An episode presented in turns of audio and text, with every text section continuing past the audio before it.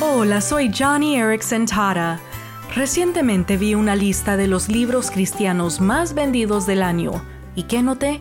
Bueno, libros para colorear para adultos, libros de autoayuda, libros sobre finanzas, pero muy poco acerca de confiar en Dios a través de pruebas difíciles. Y eso para mí es triste, pues ¿quién no necesita ser más fuerte, más valiente en su fe? Necesitamos libros que nos enseñen cómo atravesar el dolor con victoria.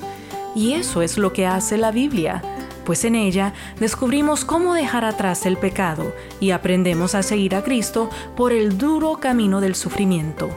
Como en Santiago 1, donde dice, considérense muy dichosos cuando se enfrenten con diversas pruebas. Entonces, si deseas aprender cómo recibir las pruebas como una bendición, lee tu Biblia y fortalece tu fe.